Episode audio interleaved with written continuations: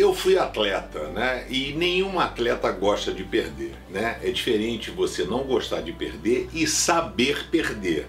Então eu sempre quis jogar o jogo dentro da realidade, jogava voleibol. Então a bola foi dentro, foi dentro, a bola foi fora, foi fora. Foi mão na rede, foi mão na rede. E não levar de para outro lado, outro jeito. Mas a gente está falando aqui, o professor Pedrão, sobre essa questão das matérias da vida e educação física, né?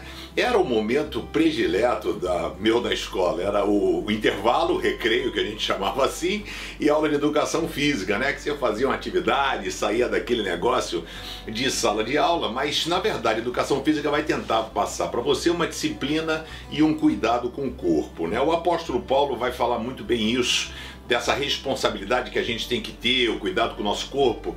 Talvez você esteja pensando que eu vou falar que o corpo é templo do Espírito Santo e tal, mas eu vou um pouquinho mais além.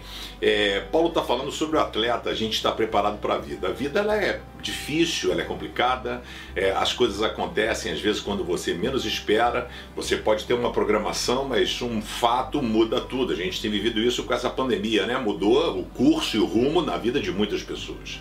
Mas Paulo vai falar em 1 Coríntios 9, 26, por isso eu corro direto para a linha final. Também sou como um lutador de boxe que não perde nenhum golpe. Eu trato meu corpo duramente e o obrigo a ser completamente controlado para que depois de ter chamado outros para entrar na luta, eu mesmo não venha a ser eliminado dela.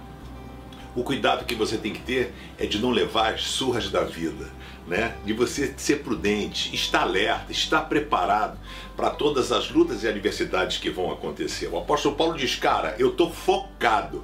E é isso que eu quero deixar para você hoje. Foco. Você tem que estar tá olhando, ele fala assim, eu corro olhando para a linha de chegada. Se você correr olhando para o lado, vai perder. O boxe, se você não treinar e não estiver preparado, você vai acabar sendo nocauteado. Talvez você esteja olhando para o lado, esteja perdendo o melhor de Deus na sua vida. Talvez na luta de boxe você esteja com a guarda baixa, você pode tomar um direto e ficar pelo caminho. Então seja fortalecido por Jesus e se prepare, faça a sua parte que Deus fará dele. Valeu? Se inscreve no canal do Pense, dá um joinha aí, aperta o polegar para cima e compartilha aí com seus amigos.